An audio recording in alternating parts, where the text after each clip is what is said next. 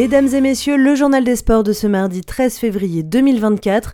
On commence avec cette tragique nouvelle pour le monde du sport, le monde de l'athlétisme et le décès de Kelvin Kiptoum, détenteur du record du monde du marathon. Retour sur les faits avec Victor Missistrano pour Radio France Internationale. Le Kenyan Kelvin Kiptoum est décédé hier dans un accident de voiture. Il avait 24 ans. Son entraîneur rwandais Gervais Akizimana a également perdu la vie dans ce drame survenu euh, dans l'est du Kenya. Kelvin Kiptoum était entré dans l'histoire le 8 octobre dernier à Chicago.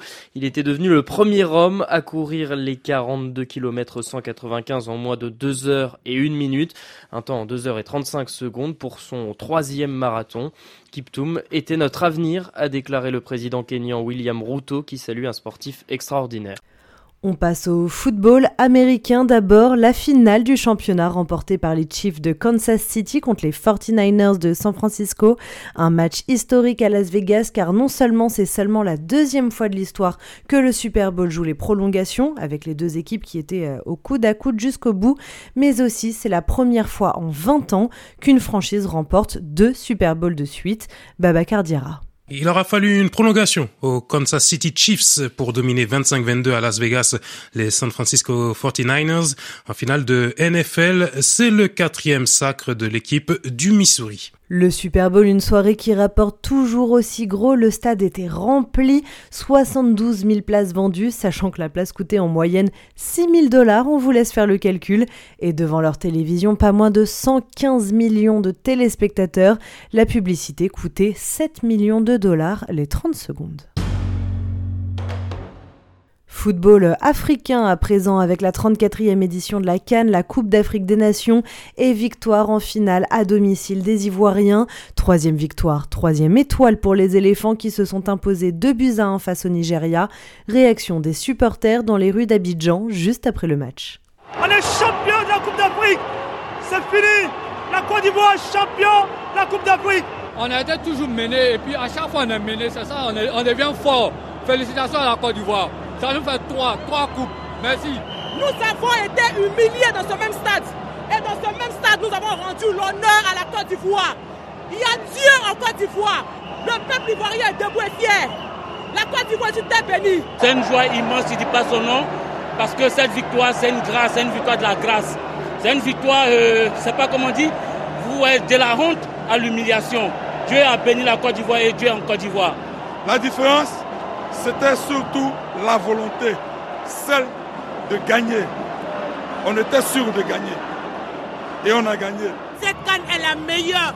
Cette canne est extraordinaire. La compétition, le niveau de la compétition est élevé. Le dernier qui devient premier, c'est Dieu. Merci La Côte d'Ivoire, grande championne de la Cannes, donc, et pour l'occasion, hier, lundi, a été déclaré jour férié dans tout le pays. Le résumé de cette finale et compétition haletante est signé Christophe Jousset pour RFI. La folie de la canne jusqu'au bout, les larmes de Seko Fofana, celles de Sébastien Haller, le tour d'honneur d'Emers Faé, le sélectionneur, celui de Max Alain Gradel, avec le drapeau du Maroc, et le même Gradel un peu plus tard brandissant le trophée au cœur du volcan orange d'Ebimpe, une transe collective à l'issue d'une finale magnifique que les Nigérians ont bien cru gagner. Les Super Eagles avaient décidé de laisser le ballon à l'adversaire, ils ouvrent pourtant le score sur leur seule occasion du match à la 38e minute, sur une tête de Trostekong qui sera désigné plus tard meilleur joueur de la Cannes. À 1-0, le Nigeria semble parti pour contrôler la suite, sauf si la Côte d'Ivoire règle la mire et refait le coup du sursaut de dernière minute. Il ne faudra pas attendre aussi longtemps pour voir les éléphants revenir. 63e minute, l'intenable Simon Adingra adresse un corner parfait pour une tête piquée de Franck Caissier. 79e, le centre d'Adingra, encore lui, est détourné par le pied tendu de Sébastien Allaire au premier poteau.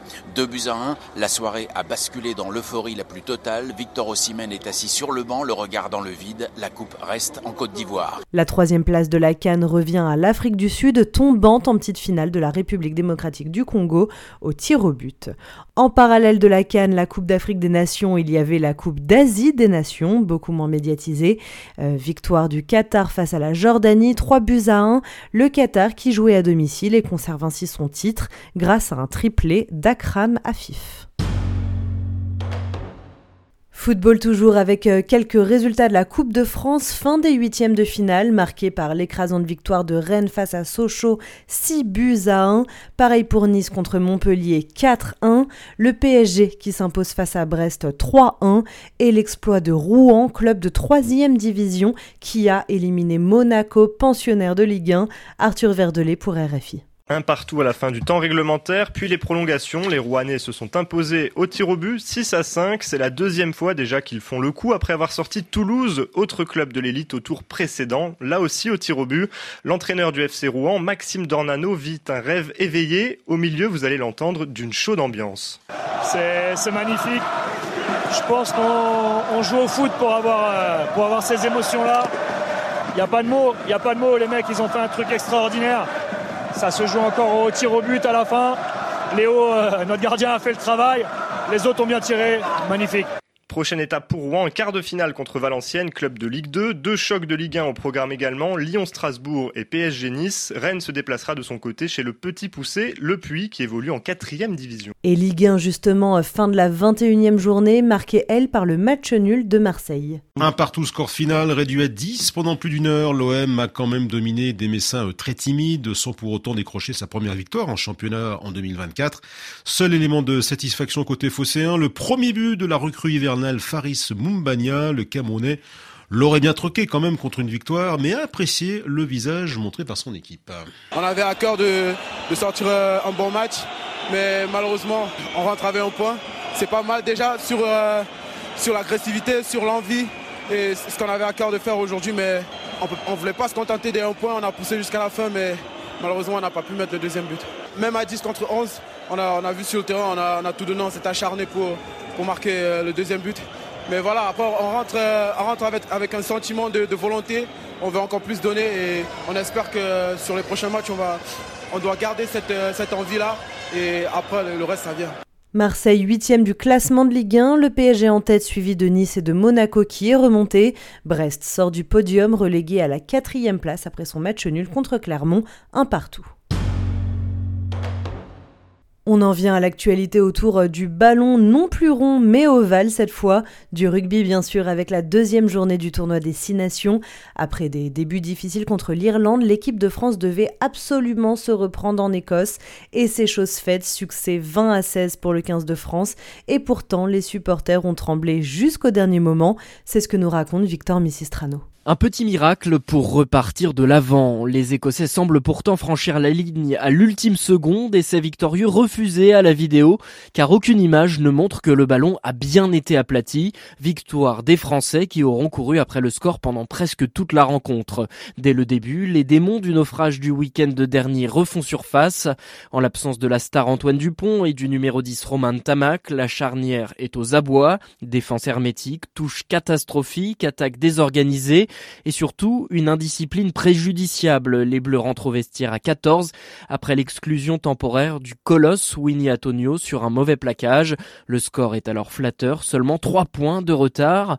Et comme si ce n'était pas assez, le capitaine Grégory Aldrit sort blessé en seconde période. Mais les Français, dominés, restent dans le match et le jeune Louis Bielbiarret se mue en sauveur.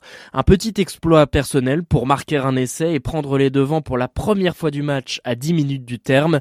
Avec ce hold-up, le 15 de France, poussif, évite la crise et reste même en vie pour la victoire finale. Autre résultat, l'Angleterre l'emporte de justesse face au Pays de Galles, 16 à 14, mais écrasante victoire de l'Irlande contre l'Italie, 36 à 0. Le 15 de trèfle qui reprend ainsi la tête du classement du tournoi Destination devant l'Angleterre, seule autre équipe à avoir réussi le sans faute après deux journées. Un dernier mot de tennis avant de refermer ce journal, fin de parcours pour la Française Caroline Garcia au tournoi de Doha au Qatar, Sofiane Amazian. Qu'il est difficile ce début de saison 2024 pour la Française, 21e au classement WTA, défaite dès son entrée en lice face à une revenante, la japonaise Naomi Osaka, 831e joueuse mondiale, score final 7-5, 6-4. Et voilà messieurs, dames, pour votre journal des sports de ce mardi 13 février. Merci beaucoup de l'avoir suivi.